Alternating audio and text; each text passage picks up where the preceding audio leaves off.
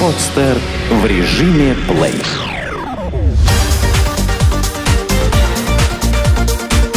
Банк.ру. Информационный дайджест.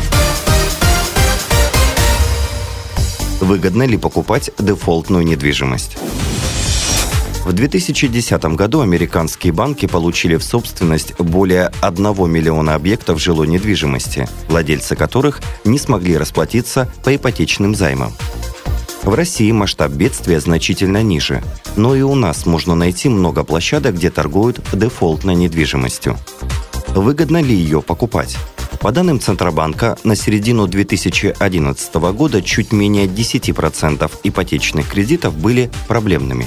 Из этой плохой массы часть заемщиков допустили небольшую разовую просрочку, а часть и вовсе прекратили обслуживать кредит – Обычно банки первые три месяца пытаются выяснить у должника причину такого поведения и решают, можно ли как-то исправить ситуацию, например, с помощью реструктуризации кредита. Если дело не сдвинулось с мертвой точки, банку, как залогодержателю, закон предлагает на выбор три схемы возможных действий. По первому пути заемщик под руководством из согласия банка сам продает недвижимость, чтобы погасить свой долг перед кредитной организацией. Второй способ предполагает организацию досудебного аукциона. Подробно на нем останавливаться не будем, поскольку, как подтвердили банк.ру опрошенные банкиры, на практике в России этот способ не используется из-за законодательных противоречий. И, наконец, третье решение проблемы – публичные торги. Банк подает в суд на должника – Суд, ориентируясь на отчет независимой оценочной компании, устанавливает первоначальную продажную стоимость заложенной недвижимости. Продавать ее уже на торгах будут судебные приставы. Для банка и заемщика однозначно выгоден первый вариант. Заемщик в спокойной обстановке может установить свою цену и ждать подходящих покупателей – а банку не придется участвовать в судебных тяжбах. Также у заемщика должен быть еще один стимул для самостоятельной продажи. По словам руководителя службы по управлению залоговым имуществом банка «Дельта Кредит» Владимира Федянова, при реализации квартиры с торгов заемщик вынужден будет оплатить судебным приставам исполнительный сбор в размере 7% от стоимости реализуемого имущества. А это намного дороже, чем услуги риэлторов. Но в нашей стране судебное взыскание встречается гораздо чаще, чем добровольная продажа из-под залога потому что продажа связана с выселением, с потерей жилья, а этого никому не хочется. Заемщики тянут до последнего, надеясь на то, что суд может не взыскать квартиру или отсрочит взыскание. Так объясняет банк.ру руководитель службы розничного кредитования банка «Московское ипотечное агентство» Дмитрий Еременко. Вся судебная процедура с момента обращения в суд до проведения публичных торгов занимает в среднем 1-1,5 года. Информация о торгующих компаниях, лотах, датах торгов и ценах публикуется в информационных источниках. В Москве это, как правило, газета «Тверская 13».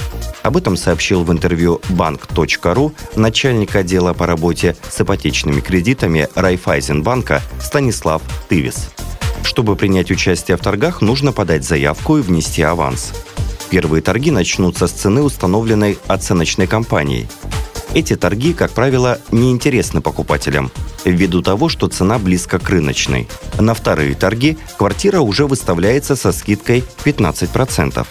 Если и в этом случае квартира не уйдет с молотка, ее выкупает банк себе на баланс со скидкой 25%. Покупая такую квартиру с торгов, нужно быть готовым к дополнительным рискам. Во-первых, должник и пока еще владелец жилья может оспорить процедуру торгов в суде, и такая вероятность очень высока. Во-вторых, объект может быть с обременениями или в нем зарегистрированы лица. Платить при этом придется вперед – Плюс, что немаловажно, в большинстве случаев квартиру нельзя посмотреть, так как в ней проживает сам заемщик и показывать ее никому не планируют, добавляет Станислав Тывис из Райфайзенбанка. Много предложений о продаже залоговой недвижимости можно найти на сайтах банков или специальных площадках. Но в основном все объекты реализуются в добровольном порядке. То есть заемщик согласился до суда продать свое жилье, а банк ему помогает, размещая его объявление. Можно ли купить недвижимость в ипотеку за границей? По данным агентства недвижимости Гордон Рок, недвижимость таких стран, как Великобритания, Австрия, Италия, привлекает россиян в качестве хороших инвестиций. А вот для души и жизни россияне предпочитают Болгарию, Испанию и Турцию – если просмотреть статистику покупок зарубежной недвижимости, то видно, что россияне на протяжении последних трех лет стабильно вкладывают в заграничное жилье по 11-12 миллиардов долларов в год. При этом солидная доля этого пирога приходится на ипотечные сделки. Но не на всех любимых направлениях россиян можно легко взять ипотеку. Например, в той же Болгарии банки до недавнего времени совсем не выдавали жилищные кредиты жителям России и стран СНГ. Хорошо, что можно было договориться с застройщиками и покупать жилье на условиях рассрочки. Этим механизмом россияне пользуются и сейчас, особенно если болгарские банки выдвигают слишком жесткие требования. Болгарские банки просят у заемщика справку о доходах, причем некоторые кредитные организации требуют, чтобы минимальный годовой доход начинался от 10 тысяч евро. Банкиры выдают кредит в размере 80% от стоимости недвижимости на 20-25 лет. Средняя ставка по ипотеке составляет 7%. Испания – одна из немногих европейских стран, где к иностранцам относятся очень лояльно. Для оформления займа нужен паспорт, справка о заработной плате, выписка со сберегательного счета за последние три месяца, контракт на покупаемую недвижимость и справка об отсутствии долгов по кредитам в России. Все документы должны быть переведены на испанский язык. Рынок недвижимости Испании заполнен отличными и недорогими вариантами.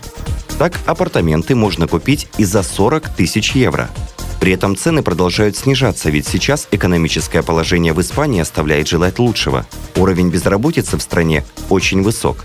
По официальным данным, без работы сидит каждый пятый испанец. А в любимой россиянами Турции, как и в Болгарии, банки долгое время не выдавали ипотечные кредиты иностранцам. Да и сегодня не все банки работают зарубежными гостями.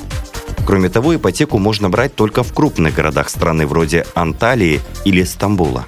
Но если вы нашли подходящий банк, то придется предоставить копию свидетельства ИНН, полученной в турецкой налоговой, справку 2 НДФЛ, документы на российскую или турецкую собственность, а также справку из Бюро кредитных историй о том, что у вас нет долгов. Ставки на турецкую ипотеку держатся на уровне 7-9% годовых в долларах или евро. В каких районах Новой Москвы выгодно покупать недвижимость? В конце 2011 года депутаты Московской городской думы и депутаты Московской областной думы утвердили соглашение об изменении границ между Москвой и областью. В этом году два субъекта уже внесут изменения в бюджет и проведут инвентаризацию имущества. Многие граждане, предвкушая грандиозные перемены, начали активно скупать недвижимость на присоединенных территориях – генеральный директор аналитического консалтингового центра МИЭЛь Владислав Луцков в интервью bank.ru рассказал, что на сегодняшний день все участники рынка отмечают наметившийся приток потребительского спроса с ближнего Подмосковья в объекты недвижимости на территории Новой Москвы. Напомним, расширить территорию столицы предложил еще в июне 2011 года президент Дмитрий Медведев. Менее чем через месяц власти Москвы и Подмосковья представили предварительный план, по которому площадь столицы увеличивалась в юго-западном направлении на 144 тысячи гектаров. Немного позже площадь Москвы решили увеличить на 160 тысяч гектаров и дотянуть до Калужской области. Новая Москва будет ограничена Киевским и Варшавским шоссе. Сегодня на захваченной территории проживают 250 тысяч человек. Планах чиновников построить на новых землях около 60 миллионов квадратов жилья, а также уделить огромное внимание развитию транспортной инфраструктуры. Но, как отмечают эксперты, процесс освоения новых московских земель будет длительным, и ожидать реализации этого проекта в течение ближайших двух-трех лет не стоит. На сегодня говорить о наиболее привлекательных конкретных локациях не приходится, поскольку пока нет проекта планировки территории. Непонятно размещение будущих инфраструктурных объектов и вновь возводимых зданий под государственные нужды. Однако существующий негласный запрет на запуск новых проектов в этой локации даже на землях, находящихся в частной собственности, подстегивает потребительский интерес к любым уже запущенным проектам. Так рассказывает Владислав Луцков. По словам специалистов, в пределах Новой Москвы в первую очередь будет дорожать недвижимость таких крупных городов и поселений, как Троицк, Ватутинки, Коммунарка, а также новые возводимые микрорайоны. Также начнут повышаться в цене все проекты, которые сейчас реализуются на первых километрах Киевского и Варшавского шоссе. В любом случае решение чиновников о переводе в Подмосковье части госаппарата будет оказывать свое влияние на недвижимость и еще довольно долго формировать инвестиционный спрос на жилье. Какие опасности таит дешевая недвижимость? Если продавец недвижимости утверждает, что ему срочно нужны деньги, поэтому он продает ее со значительной скидкой, нужно насторожиться. Недвижимость не тот товар, который продают быстро и с уценкой – Особенно подозрительно, когда собственники жилья, владеющие им менее одного года, вдруг начинают его продавать, не указывая при этом никаких объективных причин. Скидку-то они сделают, но как бы в будущем радость от покупки не сменилась разочарованием. Поэтому если вам предлагают купить квартиру по цене ниже средней рыночной, уделите немного внимания нескольким параметрам. Первое. Мошенники – Приемом дешевого сыра очень любят пользоваться различные аферисты. Они привлекают как можно больше клиентов, собирают со всех авансы и скрываются. Еще один их излюбленный способ – это продажа жилья, принадлежащего недееспособному лицу. Покупатель вносит деньги, а сделку потом в суде отменяют. Второе. Юридические проблемы – Довольно часто наследники жилья стараются скорее избавиться от жилья, если его оспаривают другие наследники в суде. Этот нюанс при продаже тактично умалчивается, как и, например, прописаны в квартире третьи лица. Третье. Обстановка района. За одно-два посещения района квартиры выяснить многие моменты не всегда возможно – Например, утром с некоторых дворов в Москве из-за плохой транспортной ситуации можно выезжать на дорогу по 15 минут. Или рядом с домом проходит железная дорога. Но о постоянном дребезжащем звуке вы узнаете гораздо позднее. Постоянный дискомфорт никакая скидка не окупит. Четвертое. Дефекты жилья. При покупке квартиры на последнем этаже всегда есть опасность, что протекает крыша. Причем сразу это определить сложно, особенно если продавцы сделали небольшой косметический ремонт. Квартира на первом этаже тоже может позже принести сюрприз в виде подвальной сырости. И пятое. Соседи.